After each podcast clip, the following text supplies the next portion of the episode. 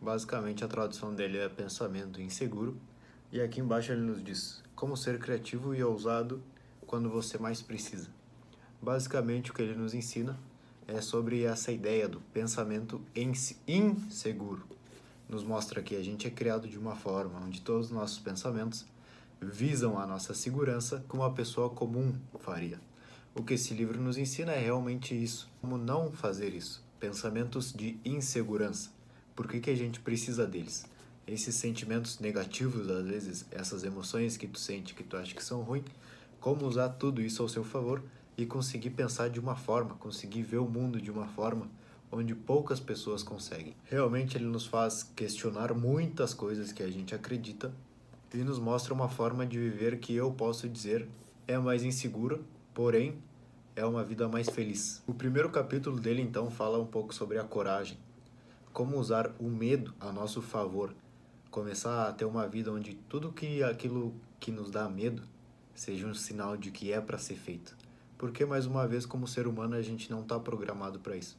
A gente não está programado para crescer. Então sempre que algo nos dá medo é porque ele está no próximo nível.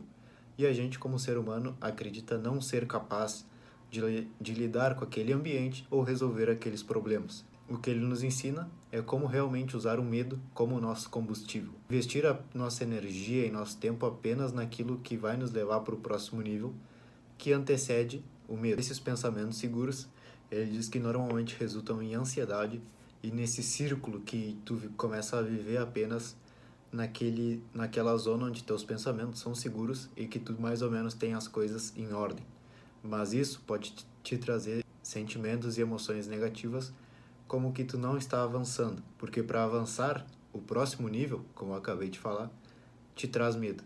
Então ele nos mostra que realmente o medo tem que ser nosso combustível. Tu tem que ser o melhor, teu melhor amigo tem que ser o medo. Desse jeito tu cresce em uma velocidade em que tu nunca cresceu na vida.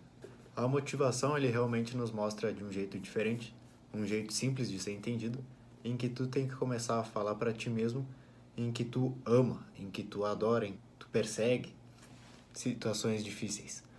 Tu gosta dos momentos difíceis, tu gosta dos desafios, que tu é uma pessoa que está voltada para aquilo onde exige o máximo de ti com criação e também criatividade para resolver e sair daqueles momentos. Quando tu é um cara que começa a procurar momentos e situações difíceis, tu está se treinando para ser uma máquina de soluções.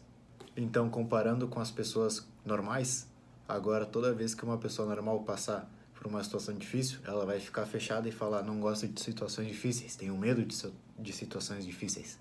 Mas tu já não é assim. Tu é agora uma pessoa em que quando tu tá, tu se vê no momento numa situação difícil, tu fala: é aqui que eu, é daqui que vai sair algo novo, vai sair um novo eu. É aqui que eu tenho que me focar agora nesse momento. Isso ele fala que é uma das maiores ferramentas para motivação. O terceiro capítulo ele fala sobre aprendizados qual é a maior armadilha de quando uma pessoa consegue ser o melhor que tem naquela área em que ela atua, é simplesmente a armadilha da expertise.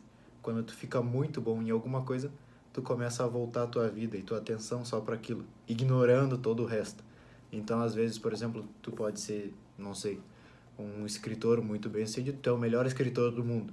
Então, se chega um cara e te fala sobre um negócio que é de outra área, tu já simplesmente se bloqueia e fala: não, não, não, meus negócios são os livros.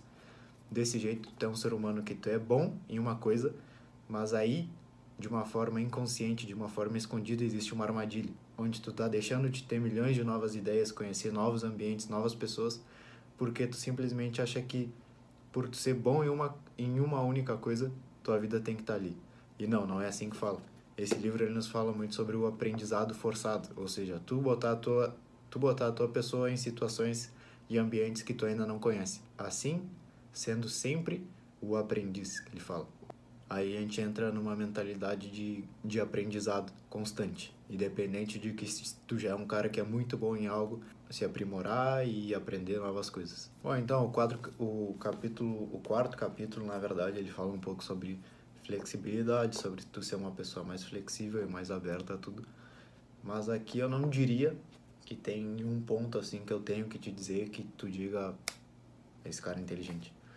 Uh, mais uma vez, essa é a minha concepção. Então, talvez tu, com a tua vida, a tua história e tua experiência, quando tu lê esse capítulo que fala um pouco sobre flexibilidade, talvez te chame um pouco mais a atenção que a mim. Agora sim, chegamos no capítulo 15. 15, 5, onde ele fala sobre a moral. Quando ser criativo significa começar a quebrar as regras.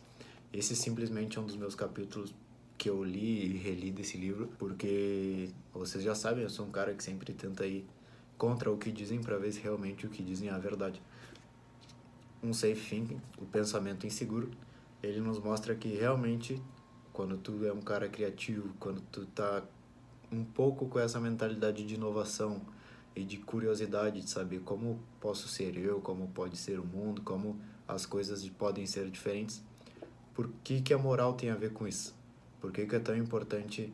Quer dizer, não é importante, mas por que, que o nosso ego fala tão alto quando a gente vai tentar algo diferente? Porque a gente começa a pensar se a gente está sendo uma pessoa moral ou imoral. E o último capítulo ele fala bastante sobre a liderança. O que eu posso te dizer aqui, que para mim foi relevante, é que ele fala sobre a confiança em tomar riscos. Saber e ser confiante de que quando tu toma um risco, tu vai aprender algo novo que tu ainda não aprendeu. Porque se tu tá, se tu tá pensando que tal situação é um risco, é porque tu ainda não fez ela.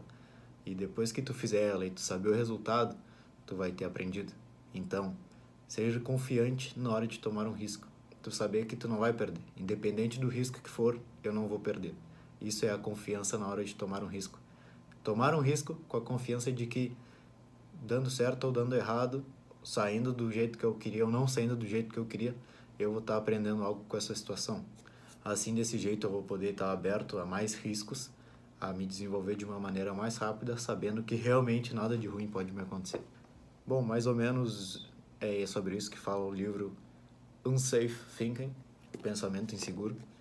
Tá em inglês, mais uma vez, não sei se tem esse livro em português. Acho que deve ter. Estou uma pessoa que vai atrás das coisas. Tentei atrás desse livro, que vale muito a pena.